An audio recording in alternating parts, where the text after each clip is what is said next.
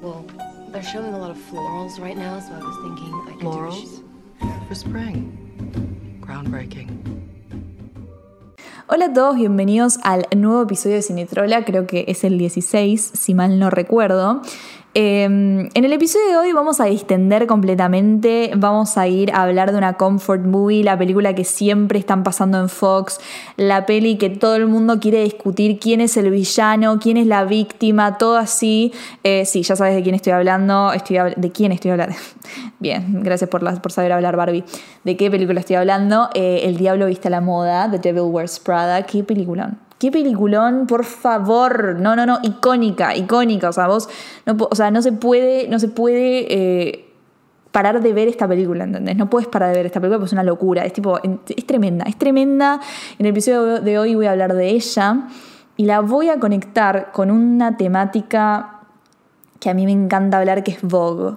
¿Qué onda este? El fenómeno de Vogue. ¿Qué? Porque yo, vi muchas preguntas de gente preguntando tipo, che, pero ¿por qué esta, esta, esta revista es tan icónica? ¿Por qué es tan importante aparecer en Vogue? ¿No hay mejores revistas de moda? ¿Qué onda? ¿Quién es Anna Wintour? ¿Por qué usa lentes de sol aunque esté adentro de un lugar? Todas esas preguntas las vamos a tratar de responder en este episodio. Probablemente no te voy a responder todas, porque no existen los blancos y los, los negros en la vida. Eh, pero la idea es analizar este fenómeno, ver qué onda. Eh, sé que también me pidieron que hable del vestuario. Eh, y el vestuario de esta película lo voy a analizar, pero va a ser en un hilo de Twitter probablemente que voy a subir muy cercano a este episodio. Eh, así es más visual y qué sé yo, y tenía muchas ganas de analizar esto, que, que bueno, nada, eh, es sobre, sobre esta revista tan icónica. Así que sin más preámbulo, los dejo con este episodio, perdón por la tan larga introducción, y espero que lo disfruten. Hasta luego. No, hasta luego no, ahora, perdón, hasta luego es al final. No pases corte.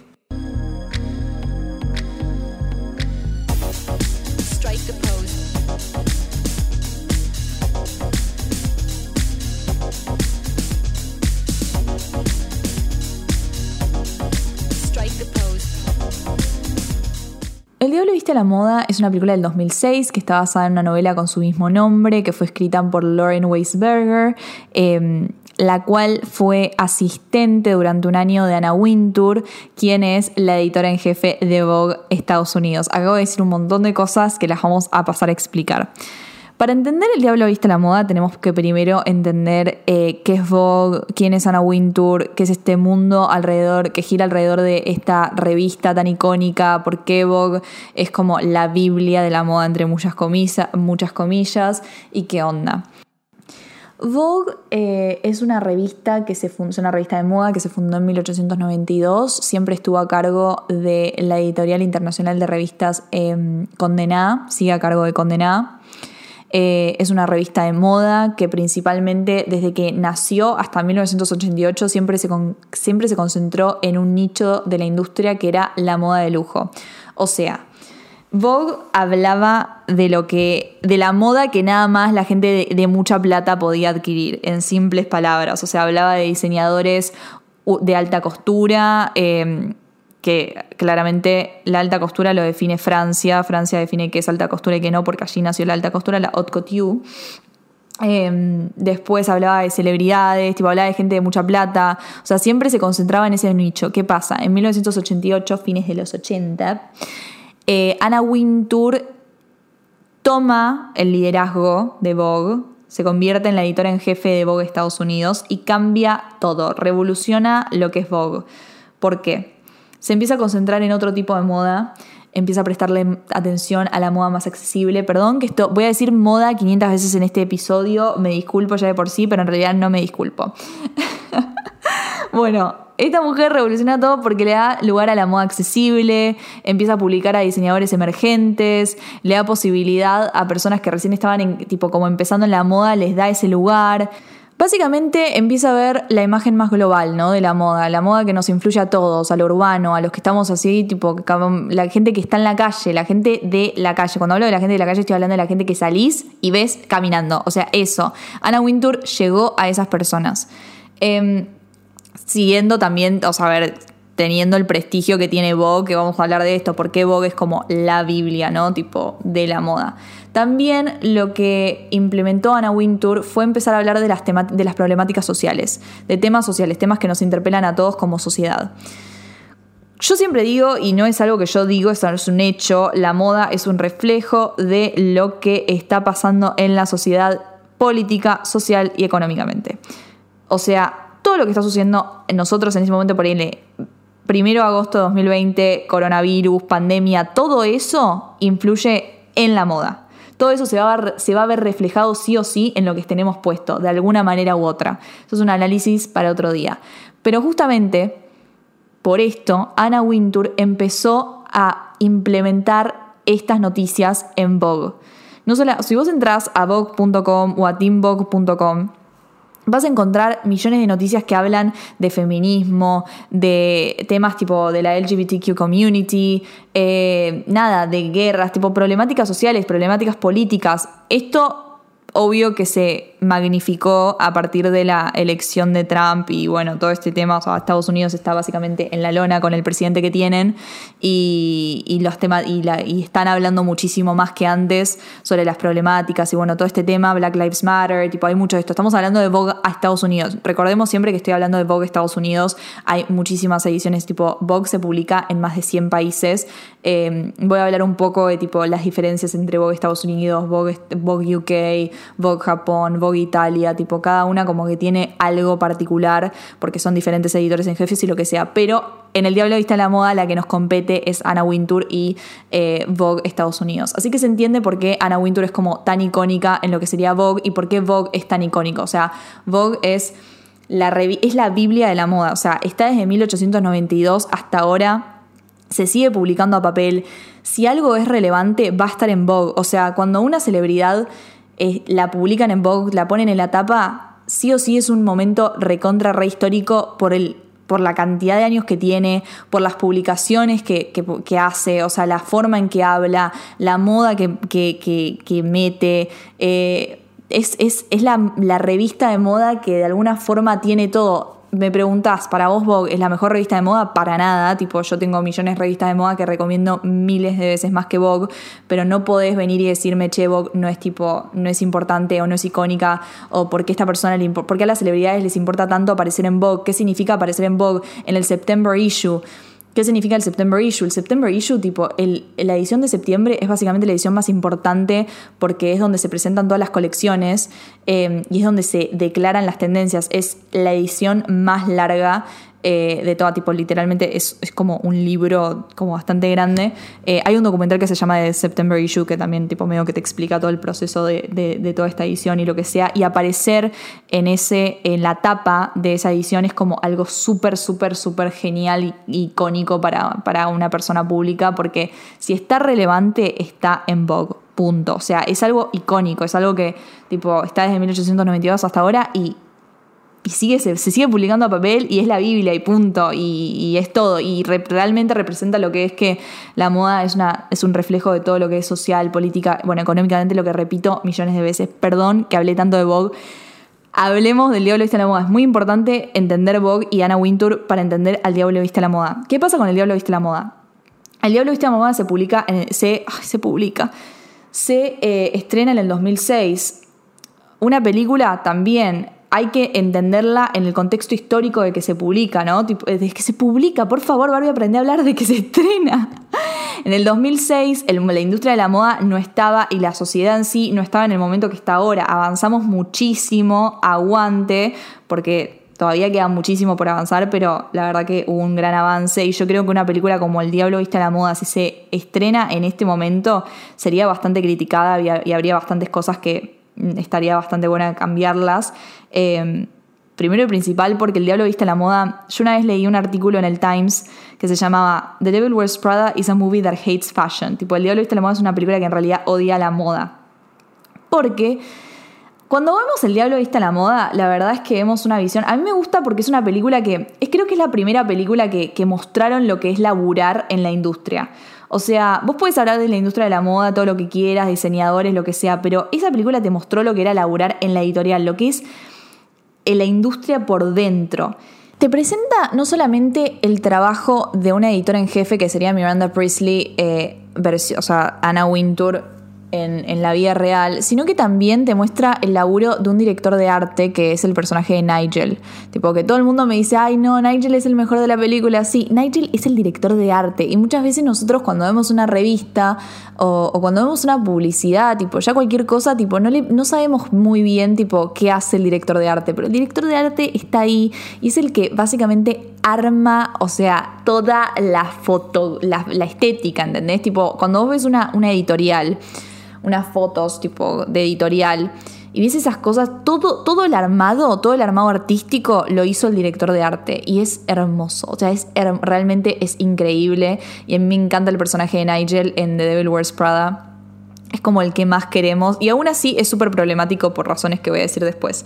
Eh, y me encanta compararlo con la mejor directora de arte que tuvo Vogue, que es Grace Coddington. ¡Ay, Grace Coddington! Grace Coddington hizo las mejores editoriales y la amo y, y deberían todos ir a investigarla. Tipo, si no la conocen, vayan ya a ver el trabajo que hizo esta mujer en Vogue, ya no está más.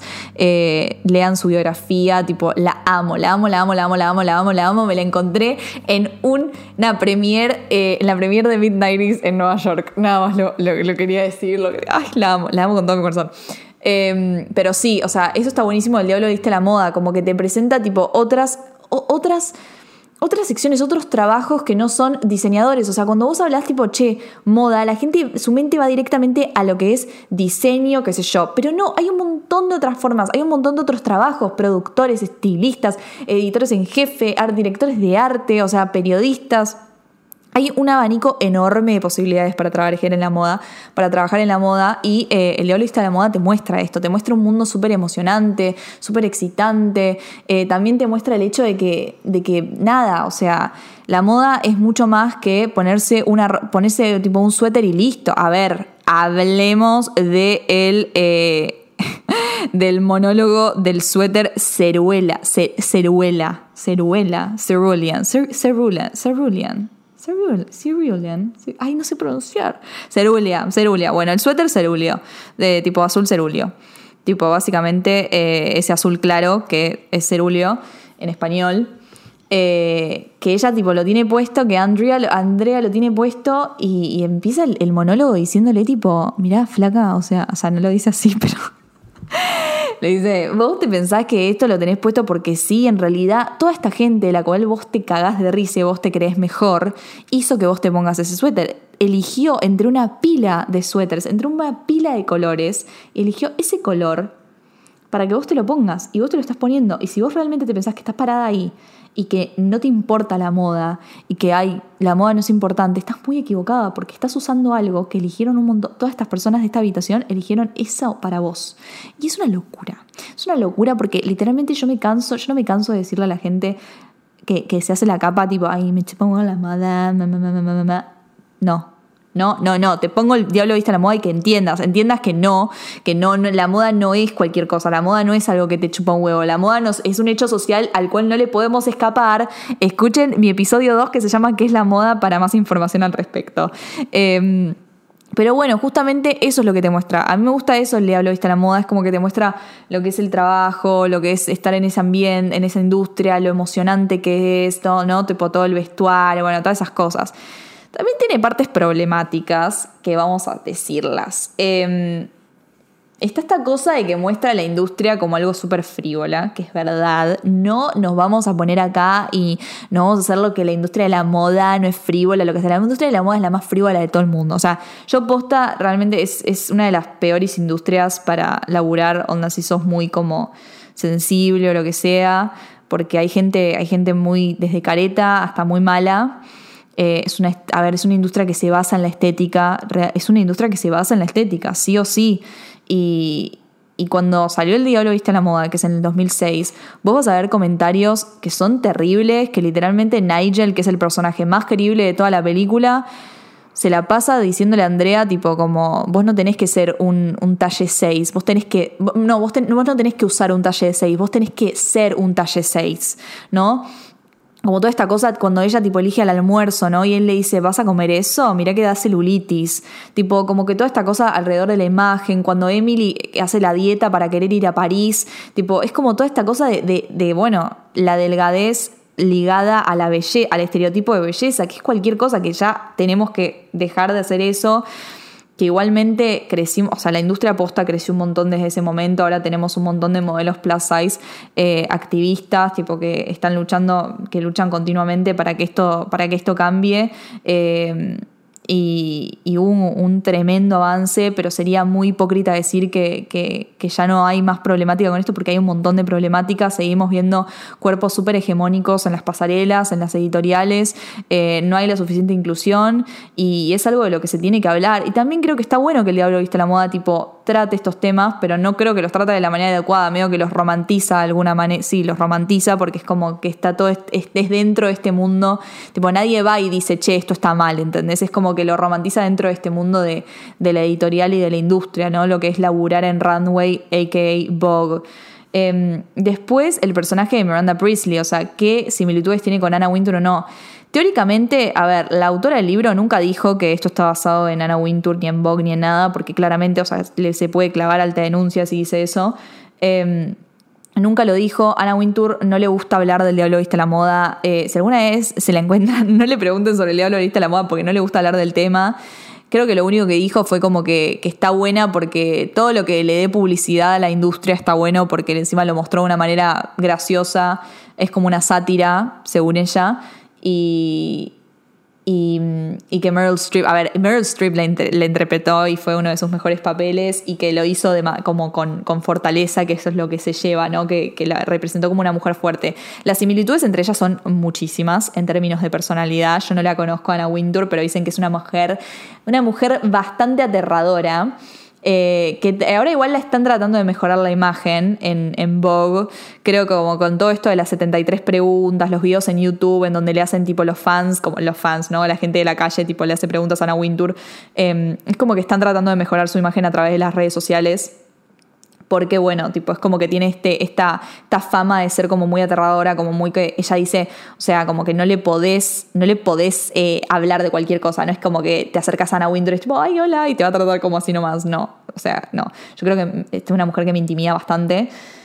Eh, siempre está con los anteojos de sol. O sea, tiene cosas icónicas Anna Wintour. Yo creo que es un personaje, tipo, ella misma se creó un personaje de sí misma y entiende perfectamente cómo funciona eh, el marketing. Se marketingó, o sea, se hizo una marca de sí misma. El corte Bob que tiene hace, desde que, no sé, desde que yo tengo uso de la razón, Anna Wintour tiene ese corte de pelo y usa anteojos de sol en cualquier lugar, adentro, afuera, como no le importa. Esas son cosas que generan al personaje, o sea, eso no es por casualidad, eso es un branding, eso es un branding que ella se creó a sí misma hay diferencias con Miranda Priestley. O sea, Miranda Priestley es como un personaje que también, que es súper de miedo, tipo, trata mal a todo el mundo, es como que raro, pero hay cosas que son diferentes. Primero y principal, Anna Wintour, Miranda está casi toda la, la, película vestida de negro y Anna Wintour no le gusta el negro, odia el negro, tipo, ama, ama el color. Creo que es en el video de 73 preguntas que, que, tipo, le preguntan, ¿qué falta en esta colección? Y era, tengo una colección de negro y ella, tipo, color, tipo color, eh, no le gusta mucho el negro. Ella se viste mucho de color, con colores. Y en la película es como que Miranda está todo el tiempo vestida de negro. Y después también esta cosa, a ver, hay exageraciones, obvio, es una sátira, entre muchas comillas, pero es una, hay exageraciones muy notorias que ponerle, tipo, el hecho de que llega todos los días al, al, al, trabajo y tira el coat, y tira su saco o su tapado. No existe, o su cartera, chicos, no existe bajo ningún concepto que una persona que trabaja en moda trate tan mal su ropa. O sea, una persona que labura de eso no va a tirar un saco tipo de dona cara o de alta costura o lo que sea, tipo de una marca, así nomás. Como no existe que trate así mal de ropa. No, tipo, Anna Wintour nunca, nunca eh, tiraría una cartera o un saco así nomás a sus asistentes. Eh, todo está exagerado. A ver, no existe. Yo no voy a decir que no existe ese maltrato, porque seguramente sí. Tipo, la industria de la moda es, un, es una industria que, que, seguramente, o sea, el tema de la entrevista, ¿no? Cuando, cuando Andrea, Andrea va a hacer la entrevista con, con Miranda Anne Hathaway, Meryl Streep, increíble escena, en donde Andrea está como vestida, no desalineada, porque para mí ella no está en situación, no está como en un momento en donde decís, che, está mal vestida para una entrevista de trabajo, porque no está mal vestida para una entrevista de trabajo, pero está mal vestida para lo que sea la industria de la moda, ¿no? Cuando vos vas a. Si vos tenés una, una entrevista con lo que les vengo explicando, Vogue, la revista más icónica de la moda, la Biblia de la moda. ¿Vos te vas a ir vestida así? No, pero a la mina no le importa. Y, toda la película en realidad se basa en esta idea. La idea de la que las personas piensan que la moda no es importante o que la moda no les influye. Es el objetivo de la película agarrar a esas personas y decirle, estás completamente equivocado. Por eso te presentan este mundo súper atractivo, súper que querés entrar, te muestran los diferentes cargos de trabajo. También, eh, nada, está el monólogo del suéter. Es como todo para mostrarle a esa gente que esa gente está representada en Andrea y en los amigos, el novio y los amigos esos, que no, no me voy a poner a hablar de quién es el villano de la película. Chicos, hay millones de threads en Twitter. Vayan a Twitter y lean un hilo si quieren saber quién es el villano de la película. Para mí personalmente no hay villano en la película, es una película sin villanos. Eh, yo, el novio es un machirulo, pero también a mí también me cae mal Andrea, o sea, a mí no me cae bien Anne Hathaway en la película, no me cae, me parece muy, o sea, yo personalmente me estoy yendo por las ramas, perdón, pero lo tengo que decir. No me cae bien el hecho de que ella vaya y le robe el laburo a una persona que realmente quiera trabajar en moda. O sea, yo que me muero, me moriría por un laburo así en Vogue o en una revista de moda, lo que sea, que venga una loca que, que habla mal así, que le chupo mola, no me importa, este trabajo es un horror, y le robe la oportunidad a otra, me parece algo horrible, me parece algo horrible y nunca simpaticé con esa persona ni con ese personaje. Mi personaje favorito del Diablo de esta moda es Emily, toda la vida, tipo, interpretada por Emily Blunt. La amo. Eh, bueno, recapitulando, lo que quiere hacer la película justamente es eso, es cambiarte, es como darte a entender que la- el mundo de la moda es todo un, tan complejo y tan bello, pero al mismo tiempo tan complicado. O sea, es bastante realista lo que te muestra en, en El Diablo Viste la Moda. Sí, te puedo decir que hay exageraciones, pero hay cosas que realmente son así. Hay también situaciones que avanzaron con el tiempo, pero no, o sea, bajo ningún concepto piensen que todavía no siguen pasando estas cosas de que, de que se preocupen por, por, por la estética, onda, por cuánto pesa una modelo o lo que sea. Las modelos el 90% de las modelos se cagan de hambre para llegar a los vestidos, para llegar a los desfiles, para las editoriales. Hay todo un mundo muy feo ahí que, que hay que elaborar para cambiarlo y, y, hay que hacer algo, pero al mismo tiempo no podemos dejar de querer estar adentro. O sea, yo creo que ahí se. También radica la película en eso, ¿no? En cómo Andrea como personaje se transforma, ¿no? Empieza la película, tipo, siendo, entendiendo, como pensando que la moda es una, que es una pelotudez, que no importa lo que sea y a, medida de que va creciendo en el ambiente laboral y se da cuenta, que lo que nosotros también nos damos cuenta al mirar la película, que la moda es mucho más que eso, que hay un montón de, de laburo atrás, de, detrás de una revista, detrás de una editorial, detrás de un desfile, tipo, es como realmente un arte. Ella se da cuenta de esto, se hace un complete makeover, lo que sea. Siempre los makeovers así, tipo, son como la, la, la um, representación física, visual de lo que está pasando adentro, ¿no? De una persona, tipo de, ella como personaje. Es como que está creciendo y se está dando cuenta, wow, está abriendo al mundo de la moda y se da cuenta que es una locura y que lo ama. Pero bueno, se va a un extremo que ahí radica el final de la película. Yo creo que. Yo creo que lo que te quiere dejar la película al final, cuando Meryl está hablando con Andrea y le dice.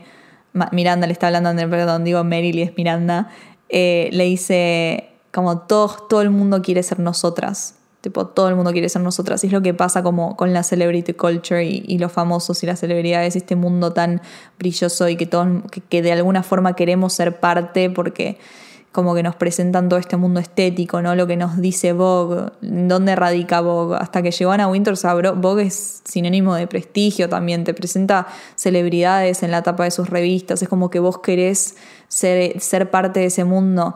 Y ahí Andrea se da cuenta como que ella no, o sea, no quiere ser parte, no quiere llegar a ese punto, no quiere estar tan metida dentro de esa industria, dentro de lo que, dentro de la toxicidad de esa industria, porque veo que hay un montón de toxicidad y, ahí se baja, tira el celular y vos decís, bueno, no, que volvió al principio de la película, volvió a ser la persona que le chupa la moda y que piensa que es una pelotudez. No, porque al final de todo, cuando ella se encuentra a Miranda en la calle y se miran de lejos,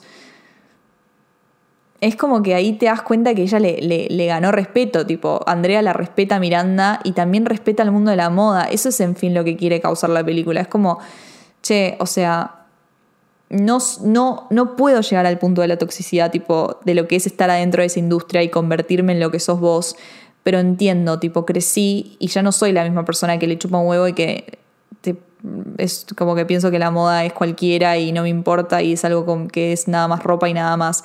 Entendí, crecí, la respeto, pero no puedo ser parte de la misma porque eso, eso, eso sería tipo como de alguna forma fallar a sus ideales, ¿no? Porque empieza ella le piensa la película queriendo ser una tipo una periodista mm, hablando de temas sociales, políticos y lo que sea, no quería ser periodista de moda. Capaz podía cambiar en el camino, pero en realidad su esencia radicaba en que quería ser periodista, estaba ahí porque quería la experiencia. Y, yo creo que ahí está el como crecimiento, el desarrollo de personaje, ¿no? Tipo esta palabra, esta frase que tanto odio. La odio en realidad, pero yo la usé cuando en el final de Game of Thrones la usé demasiado. Ah, se ponía a hablar de GOT, perdón chicos. Eh, estoy grabando este episodio en unas horas que no son, no son horas. Eh, pero bueno, justamente es eso, es este crecimiento de personaje de tipo, le entiendo, lo respeto y a nosotros como espectador nos pasa lo mismo. O espero que les haya pasado lo mismo, ¿no? Cuando ven el diablo viste la moda, es entender tipo esta industria por lo que es, tipo entender que la moda es mucho más que nada más indumentaria, que es un hecho social que nos interpela, que es un arte, que es lo mejor. O sea, escuchen mi episodio 2 de qué es la moda, ahí va a estar todo esto que estoy diciendo, pero también entendiendo lo que, que es la toxicidad de la industria, tipo, que es, terrible y que hay un montón de cosas que hay que cambiar. Em, y que hay que laburar para hacerlo, pero que aún así es un mundo hermoso. Que Vogue es una revista icónica, que Vogue Estados Unidos no es la única que hay, como dije, Vogue se publica en más de 100 países, eh, hay muchas diferencias entre las ediciones. Vogue UK es una revista como mucho más formal y, y a ver, ya del viene del país del, de Gran Bretaña, como que todo es mucho más formal y, estructurado, y eso se ve en sus ediciones. Después, tipo, Vogue Italia es bastante transgresora y, y, habla mucho sobre, tipo, se burla mucho. Vogue Italia es como muy burlona, es muy cómica, se burla de, de cosas de la industria, como por ejemplo la, la idea del buen gusto y, y de las cirugías plásticas, tiene como medio esta cosa bastante buena. Vogue Japón es una de mis favoritas porque Vogue Japón habla, tipo, me encanta Vogue Japón, hace como editoriales muy graciosas. Eh, y es bastante osada al momento de, de, crear como los, la dirección de arte y todo está muy buena de, de Vogue Japón y, nada, eso con un montón de, editoriales yo posta les recomiendo que, que, que investiguen sobre todo esto porque es es todo. Y yo creo que el Diablo Viste la Moda va por ahí, va también por enseñarte lo que es el mundo de trabajo esto, lo que es el laburo de un director de arte, lo que hace un editor en jefe, la importancia de cada una de estas personas en la habitación. Tomen el Diablo Viste la Moda como esa película que les muestra otro, otros laburos dentro de la moda, les muestra cómo se labura en una editorial, eh, que la moda está mucho más allá del diseño y que también es una industria que, bueno, es esto, o sea, todos estos laburos están metidos en una industria que es hermosa y tóxica a la vez y hay que encontrar como el punto medio entre respetarla, pero entender también sus problemáticas y no parar y luchar para que esto mejore y para que podamos tener una industria merecedora de este arte hermoso que es la moda.